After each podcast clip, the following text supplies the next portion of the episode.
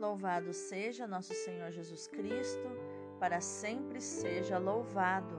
Hoje é sábado, terceira semana da Páscoa, dia 7 de maio de 2022. Santa Flávia Domitila, rogai por nós. A primeira leitura de hoje é dos Atos dos Apóstolos, capítulo 9, versículos do 31 ao 42. Naqueles dias, a igreja vivia em paz em toda a Judéia, Galiléia e Samaria. Ela consolidava-se e progredia no temor do Senhor e crescia em número com a ajuda do Espírito Santo. Pedro percorria todos os lugares e visitou também os fiéis que moravam em Lida. Encontrou aí um homem chamado Enéas, que estava paralítico e há oito anos jazia numa cama. Pedro disse-lhe: Enéas, Jesus Cristo te cura. Levanta-te e arruma a tua cama. Imediatamente Enéas se levantou. Todos os habitantes de Lida e da região do Saron viram isso e se converteram ao Senhor. Em Jope havia uma discípula chamada Tabita nome que quer dizer gazela. Eram muitas as obras boas que fazia e as esmolas que dava. Naqueles dias ela ficou doente e morreu. Então lavaram seu corpo e o colocaram no andar superior da casa. Como Lida ficava perto de Jope, e ouvindo dizer que Pedro estava lá, os discípulos mandaram dois homens com um recado: Vem depressa até nós. Pedro partiu imediatamente com eles. Assim que chegou, levaram-no ao andar superior, onde todas as viúvas foram ao seu encontro. Chorando, elas mostravam a Pedro as túnicas e mantos que Tabita havia feito quando vivia com elas. Pedro mandou que todos saíssem. Em seguida, pôs-se de joelhos e rezou. Depois, voltou-se para o corpo e disse: Tabita, levanta-te. Ela então abriu os olhos, viu Pedro e sentou-se. Pedro deu-lhe a mão e ajudou-a a, a levantar-se. Depois chamou os fiéis e as viúvas e apresentou-lhes Tabita viva. O fato ficou conhecido em toda a cidade de Jope e muitos acreditaram no Senhor. Palavra do Senhor, Graças a Deus. O salmo de hoje é o 115, versículos do 12 ao 17. Que poderei retribuir ao Senhor Deus por tudo aquilo que ele fez em meu favor? Que poderei retribuir ao Senhor Deus por tudo aquilo que ele fez em meu favor? Elevo o cálice da minha salvação, invocando o nome santo do Senhor. Vou cumprir minhas promessas ao Senhor, na presença de seu povo reunido. É sentida por demais pelo Senhor a morte de seus santos, seus amigos. Eis que sou o vosso servo, ó Senhor, vosso servo que nasceu de vossa serva, mas me quebrastes os grilhões da escravidão. Por isso, oferto um sacrifício de louvor invocando o nome santo do Senhor. Que poderei retribuir ao Senhor Deus por tudo aquilo que ele fez em meu favor? O evangelho de hoje é João, capítulo 6, versículos dos 60 ao 69.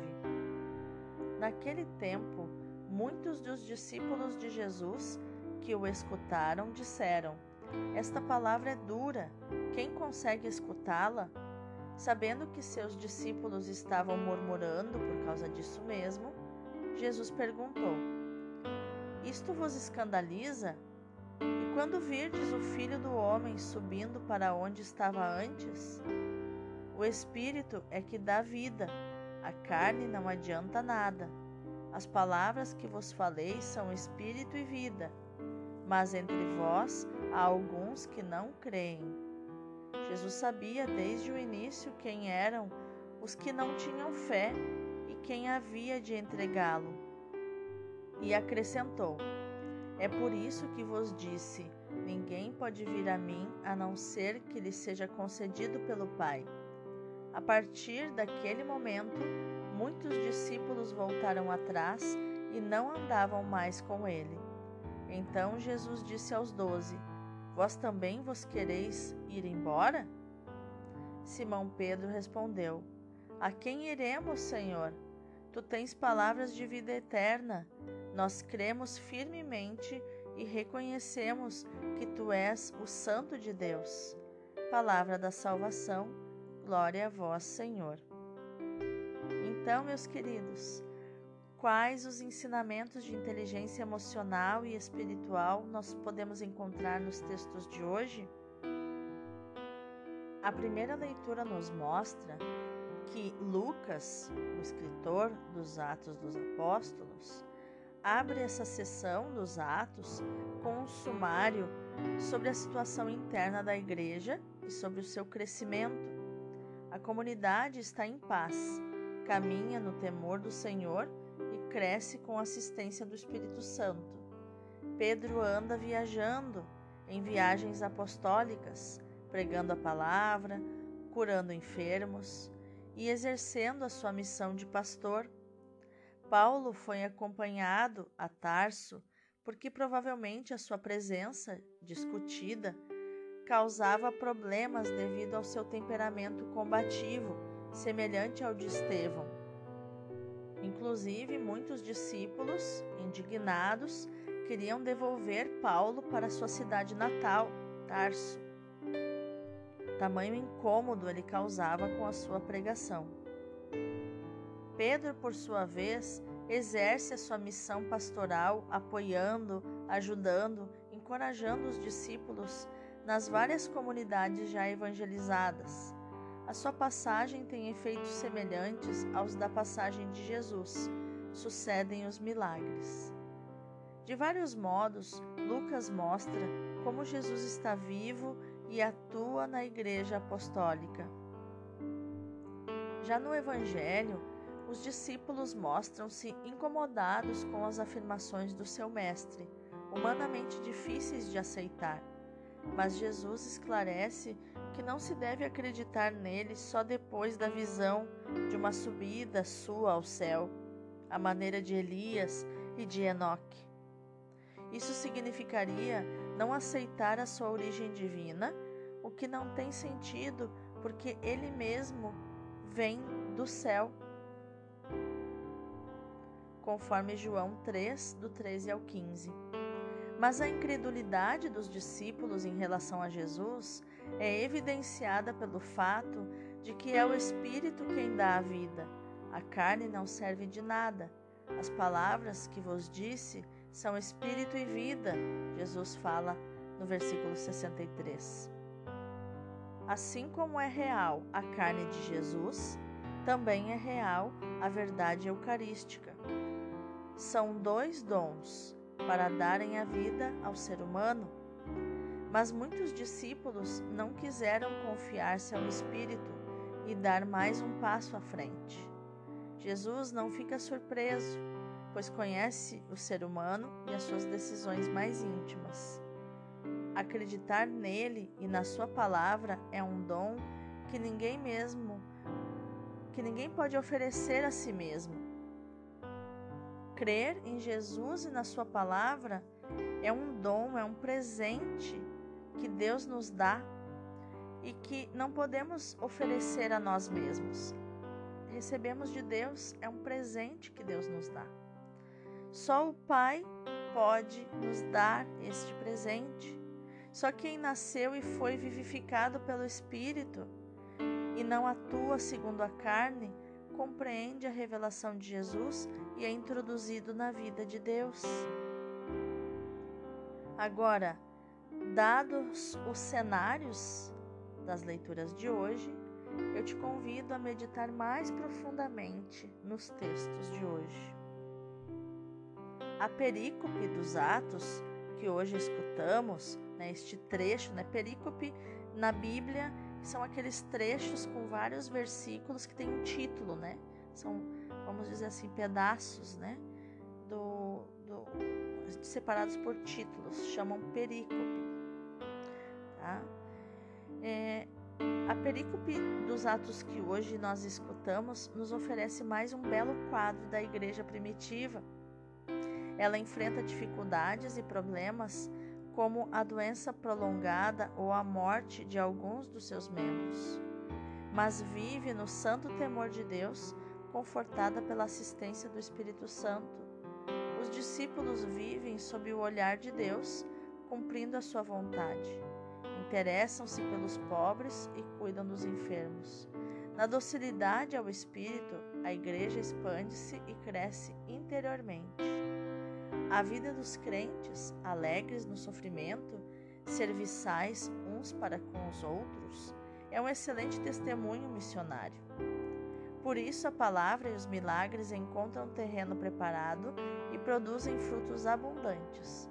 A presença dos apóstolos, e particularmente a de Pedro, ajudam a fidelidade e o dinamismo missionário. Pedro lembra certamente as palavras que um dia pronunciou em nome da comunidade: A quem iremos nós, Senhor? Tu tens palavras de vida eterna, por isso nós cremos e sabemos que tu é que és o Santo de Deus. Para nós é reconfortante escutá-las. Esta fé é o fundamento da vida cristã, da vida religiosa, do apostolado pela fé, Pedro continua a vida de Jesus e o seu ministério, os seus gestos e até hoje os seus milagres. Mas a paixão de Jesus também continua em Pedro, que é preso e atormentado, acabando por morrer mártir, crucificado de cabeça para baixo, porque ele não se sentia digno de ser crucificado como seu mestre. A fé realiza uma união profunda com o Senhor, que continua em nós a sua vida e a sua ação, como verificamos em Pedro. O apóstolo está consciente disso. Sente-se simples instrumento de Jesus. Por isso diz a Enéas: Enéas, Jesus Cristo vai te curar.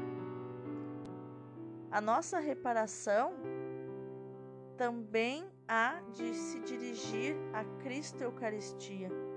A incompreensão, a murmuração, a incredulidade, o escândalo, o abandono de Cristo, depois do discurso de Cafarnaum, continuam a ecoar hoje. Quantas blasfêmias, profanações, sacrilégios! A amargura de Jesus é aliviada pela fé de Pedro. Senhor, a quem iremos? Só tu tens palavras de vida eterna. Se com uma fé semelhante à de Pedro formos pessoas dóceis e simples em acolher com gratidão o dom de Cristo, as nossas adorações eucarísticas se tornarão testemunho, oração, reparação por tantos irmãos nossos esquecidos ou incrédulos. Vamos orar? Senhor, Devo confessar-te que às vezes também eu gostaria de ver milagres. Perdoa-me. Até fazer algum para que não julguem que ando pregando fantasias. Mas tu, Senhor, mesmo enviando-me alguns sinais do céu, preferes o milagre de uma vida serena, empenhada, de uma vida que confia em ti que deixa nas tuas mãos as grandes opções, que se preocupa mais em agradar a ti que aos homens e às mulheres, que testemunha a alegria de poder servi-los e de se sentir amada por ti. Perdoa minha fraqueza e reforça em mim a convicção de que o que realmente queres é a transformação da minha vida a passagem do temor ao amor, do apego ao desapego, da angústia à confiança. Dá-me o teu Espírito Santo para que este programa tão exigente se torne realizável e me encha de paz. Amém. E agora eu te convido meu irmão, minha irmã, a contemplarmos o pano de fundo dos textos de hoje. O milagre de Caná e, sobretudo, a multiplicação dos pães eram prelúdios e símbolos da Eucaristia. Os judeus só tinham visto benefícios temporais do Salvador. Na ocasião da multiplicação dos pães, nosso Senhor deu aos apóstolos uma longa instrução sobre a Eucaristia. Povo regressava ao lugar onde nosso Senhor tinha multiplicado o pão e, não o encontrando, foram para Cafarnaum, onde ele estava. Nosso Senhor quer educar os seus espíritos e fala da Eucaristia. Vocês me procuram porque foram saciados. Desejem antes o alimento da vida eterna que o Filho do Homem dará a vocês. Os seus pais comeram o maná que chamavam de pão do céu, mas o verdadeiro pão do céu não era esse, é aquele que o meu Pai dá a vocês. Sou eu que sou o pão da vida, o pão que eu vos darei é a minha carne, imolada pela vida do mundo. Quem comer deste pão viverá eternamente. Muitos discípulos encontraram esta linguagem estranha e foram embora. Mesmo os apóstolos não compreenderam e não retiveram este discurso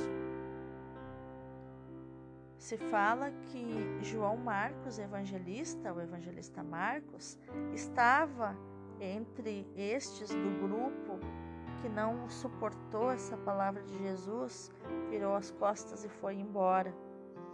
E que isso faz muito sentido quando pensamos que quando Jesus foi preso, este jovem estava escondido é, entre as entre os entre o jardim, né, onde Jesus estava rezando, ele estava escondido espiando Jesus, enrolado num lençol, como se ele tivesse ouvido os barulhos e não não não teve tempo de colocar, de se vestir, né, porque estava dormindo, era tarde.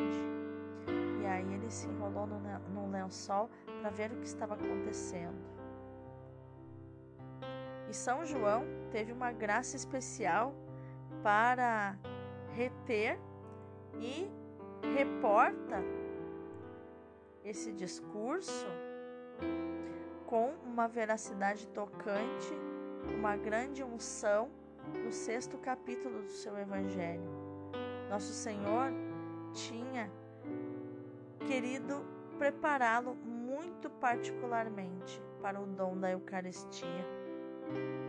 E João ficou muito bem preparado.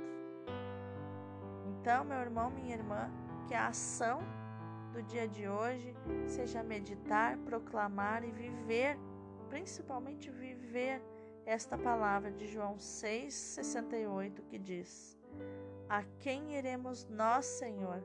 Tu tens palavras de vida eterna. Deus abençoe o teu dia.